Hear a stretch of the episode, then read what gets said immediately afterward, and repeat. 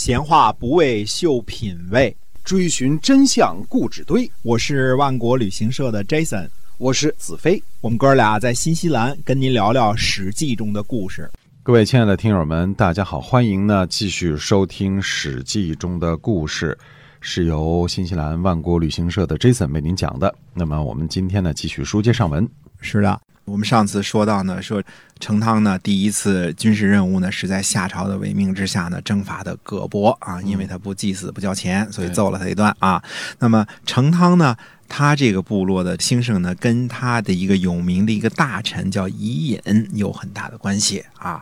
那么伊尹是一个非常非常重要的人物，他在夏商之交的时候是一个非常有名的人物，功劳很大。我们慢慢还得说。那么在前一段呢，呃，关于他的这个是怎么样归到成汤之下的，这个帮他去治理国家的呢，有种种的传说。那基本上说呢，没有细节的记载。那么有的说呢，是他自己找上门去的，跟。成汤有点毛遂自荐的这个意思啊，有的说呢是这个成汤找他去的，但具体细节我们也不知道。那么只知道呢，他是以滋味为题材来说服成汤治国的道理。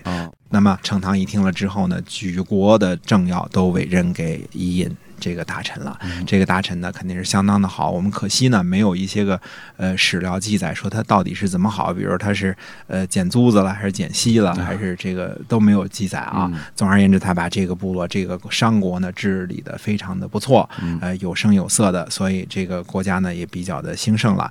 那么这是之前，以后我们还会讲到伊尹这个人啊。那我们再说，那么关于。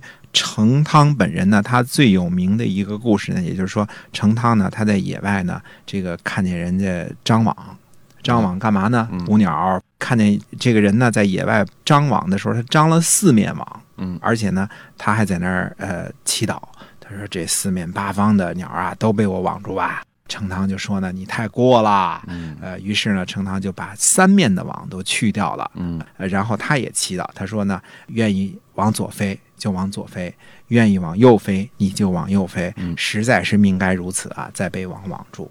哎，这个故事呢，这是记载之后呢，就是他跟野人说的这个道理：不要赶尽杀绝，四面八方的你全都鸟都到你们家网里去，别的人怎么办？别的鸟怎么办啊？他就说这么个意思。那么这是非常有名的故事。那么其他的诸侯听说了之后说：“哎呀，成汤太有德性了，说对这个鸟兽啊都讲究德性。”所以呢，很多的其他的。呃，部落呢也都归附到成汤的这个麾下，那么决定呢跟他指挥这么有德性的一个人啊，那是非常的不容易的。这个成语“网开一面”也就是从这儿来的是吧？哎，应该是从这儿来的啊。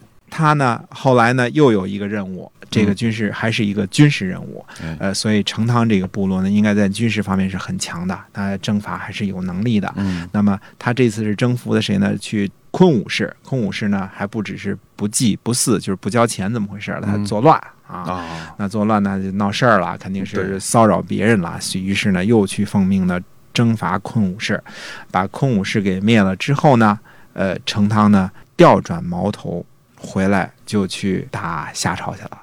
所以这个事儿呢，嗯，也很有意思啊。他在动员诸，因为他。征伐的时候呢，就是不止自己有征伐之权，而且有能力呢，从各个诸侯呢调兵征伐，所以他是一个联合国军形式的，带着其他多国部队一起去的。那么带着多国部队，本来是让你执行平叛的任务，把这个空武士给灭了。灭完了之后呢，你不把军队解散了，结果还调转枪头去攻打天子。这其中呢，还是呃，当然我们说夏桀本身有很多的罪恶，他这。嗯，酒色之徒也好啊，反正都是很荒淫无道啊。是，呃，具体怎么荒淫无道也不知道啊。反正坏人。哎，那成汤呢，还是采取了这个，我们看现在看是动之以利，晓之以理的这个各种方式，还而且还采取威吓，基本上说先是赌石发咒，说这个一定这个怎么怎么样啊，然后呢又说这个夏桀的确实无道，晓之以理，然后说你要不听命令，那就。上刑，呃，基本上这么几招吧。嗯呃，自古以来都是这么几招啊，说服人，哎，哎，威逼利诱，有点这个意思啊。那么成汤呢，就带着返回的部队征伐昆武氏的部队呢，就直接回师，就把夏桀给放逐了。啊，商汤呢，就革了这个夏朝的命了。啊，我们说革命。革是什么呢？革是皮。皮，嗯，那你想，这个如果是皮给剥下来，这个就是革的意思。这个扒皮了呃，嗯扒皮了，革命了。那么革了夏朝的命之后呢，他就立为天子了，就建立了商朝。呃，建立商朝干嘛呢？先改正朔啊。嗯那么正朔为什么要改呢？其一年的第一天呢叫正，这个一个月的第一天呢叫朔。嗯啊，所以改正朔的意思呢，就是说，呃，革命完了之后改一个新的年号，这个意思。某和君王的这个某年某月的意思。呃，历代君王呢上台之后干的第一件事都是改正朔啊，这是没有什么疑问的啊。我们一开始听这个台湾的节目，说这个民国九十七年啊，呃，民国九十七年，结果后来弄了半天整明白了是二零零八年。对，呃，他为什么呢？他从辛亥革命一九一一年开始，这算为民国元年。民国元年啊嗯民国元年之后呢，民国二年、民国三年这么推算下来的。嗯以前的都是哪个地号的多少，那他嗯到一九一一年马上就改正说啊，他不叫呃宣统多少多少年了，而是不叫宣统三年了，他嗯改成叫做民国元年了啊。那商朝的颜色呢，最尊贵的颜色是白色的。嗯，它以白色为尊，它朝会的时间呢定在上午。那么这个有的时候我就说，我们一个题外话啊，它定的朝会时间在上昼，昼夜的昼啊，上昼，上昼。嗯，那么现在如果您讲广东话的话，您就明白上昼是什么意思。上昼呃和这个。我我不会说广东话，但是上昼就是上午的意思。广东话没有午这个词，而是说白天的上面叫上昼，嗯。下午叫晚昼，就是啊，啊、那么上昼、晚昼，如果说就白昼的昼，白昼的昼，嗯。如果您讲广东话，您看到说这个商朝都是上午上朝，就是上昼，那您嗯。就不会有这种呃疑惑了。您看上昼，您就知道上午上朝。哎，那这是他定的一些个规矩。我们说商汤呢，在夏朝的时候呢，他本身是一个有征伐权的一个诸侯，嗯他征这些不祭不祀的这些个诸侯，而且呢，带着这个联合国军队呢，就把夏朝呢给顺势就给灭了。那么征伐之权呢，是很大的一个权利。对，比如说呢，我们说后代的周。周朝一开始的时候，也是由于在文王的时候呢，被赐有征伐之权。嗯。啊，被赐有他被赐公师府乐，然后这个有征伐之权，有了征伐之权呢，就有了军权了。嗯，那么那时候对这个军权呢，还没有那么，只要天子认为可以，那就赐你征伐之权。没有后来控制的这么的，哎哎，像中央集权控制的非常的严，没有你到后朝后来的时候，到周朝后期的那就很严格了。你比如说，嗯呃，就有这个符啊，这个虎符，就是调动哎兵兵权的这个东西啊。我们知道，嗯像这个魏公子救赵的时候啊，他就是魏公子无忌，将来呃后来我们会说到啊，他是我相信大家都知道这段故事啊，哎非常有名的故事，他让禁闭。啊然后一锤把这个大将打死的，就是和服。嗯你一块儿服，我一块儿服，两个是一块儿的，和服才可以调动军队呢。嗯那没有控制这么严，所以征伐之权成了前几代的这个改朝换代的一个很大的一个权利了。嗯呃，这个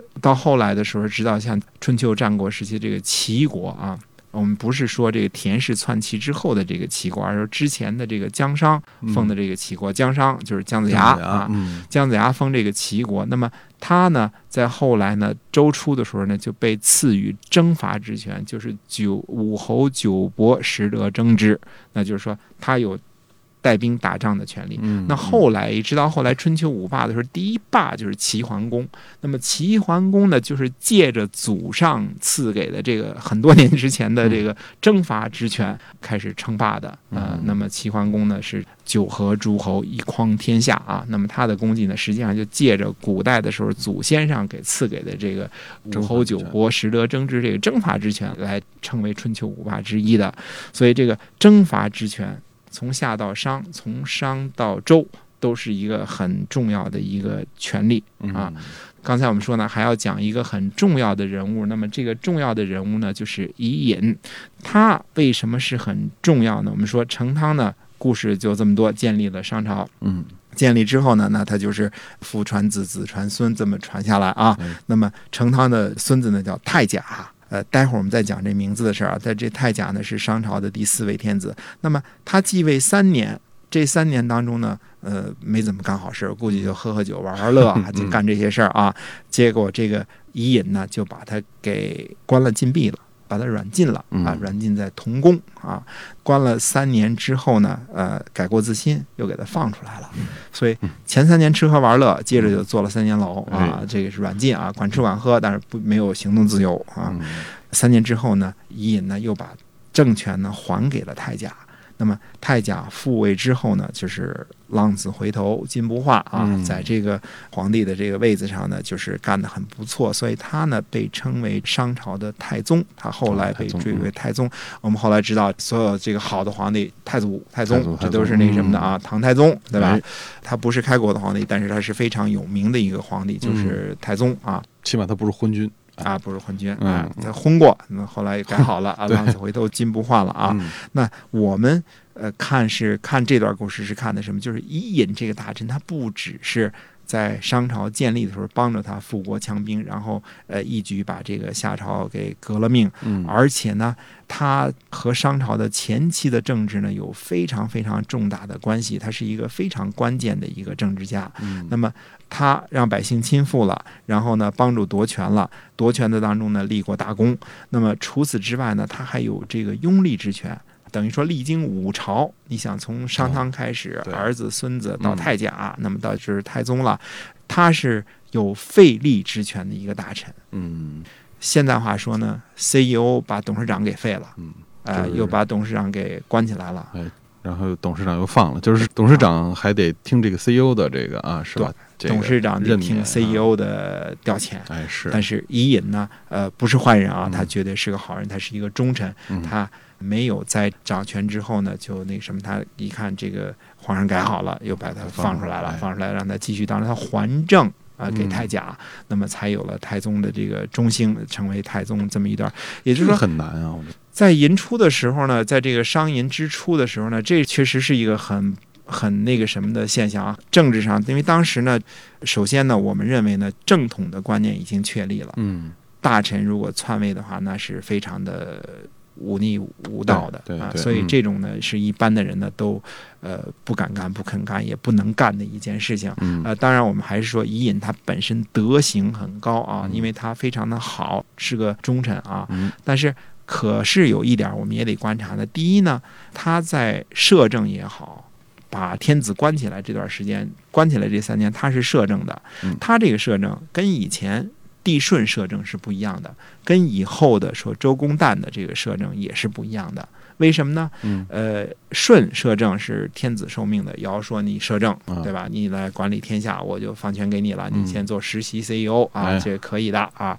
而且呢，确定了以后呢，就让这个帝舜呢做接班人啊，这都是有安排的，这都是第三梯队啊。嗯可是，呃，我们说这个后期呢，那你比如说在周公旦他一摄政的时候，因为成王啊，就是这个我们后来再说啊，周武王的儿子年轻啊，他这个周公旦摄政的时候就有很多流言蜚语，对，而且呢还引起了管叔和蔡叔跟陆父一起的这个叛乱，嗯。所以在周初的时候呢，政权呢比较风雨飘摇，有过很大的变动，嗯。而且不止我们说管叔、蔡叔本身就是周公旦的兄弟，他本身兄弟之间都有这种呃猜疑和叛乱，参与猜疑的当中呢还有少公啊，就是燕国的少公氏，他也是有怀疑，呃，中间我们后来慢慢再说啊。可是伊尹的这个摄政呢，没有任何的不良的反应。嗯他把天子给抓起来，呃，大家也没有什么反对的声音。嗯呃，他把天子放出来，也没有什么反对的声音，说明这个伊尹这个人呢，武超元老啊，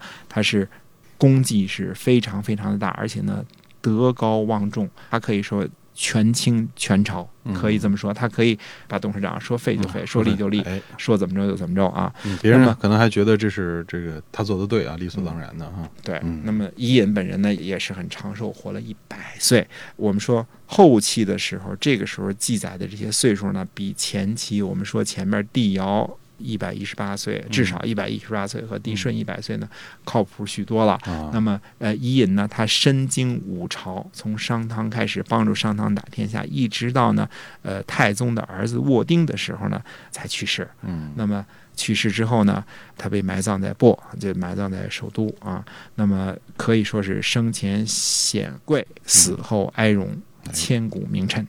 是啊，嗯那我们讲这段商初的故事呢，剩下商以后怎么发展呢？我们下次接着说下次。再讲。好，嗯我们今天啊《史记》中的故事呢，先跟大家聊到这儿了，是由万国旅行社的 Jason 为您讲的，我们下期再会。再会。